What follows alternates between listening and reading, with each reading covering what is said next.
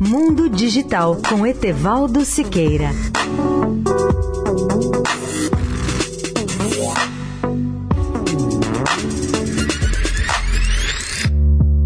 Olá, amigos da Eldorado. A pergunta que muitos ambientalistas fazem hoje aos cientistas é como a tecnologia poderá ajudar a humanidade a reduzir as quantidades crescentes de gás carbônico na atmosfera. É claro que há muitas respostas possíveis para este caso. Eu selecionei uma das mais curiosas. O New York Times mostrou há dias atrás uma solução totalmente nova ou seja, de uma rocha muito comum em Oman, na Península da Arábia, que pode nos ajudar a salvar o planeta, pois ela absorve naturalmente o gás carbônico da atmosfera.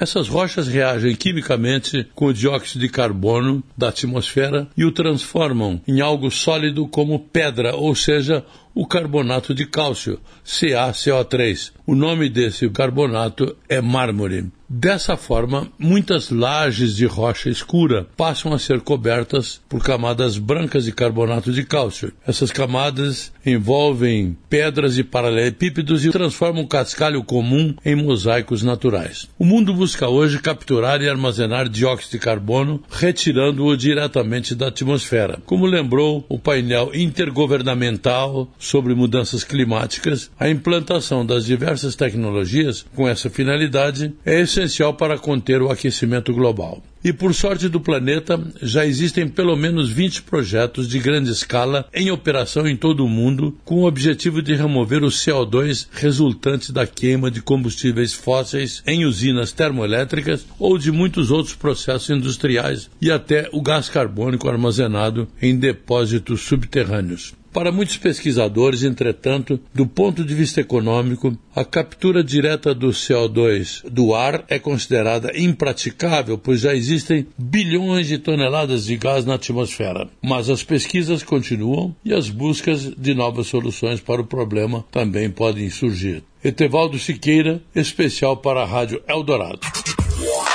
Mundo Digital com Etevaldo Siqueira.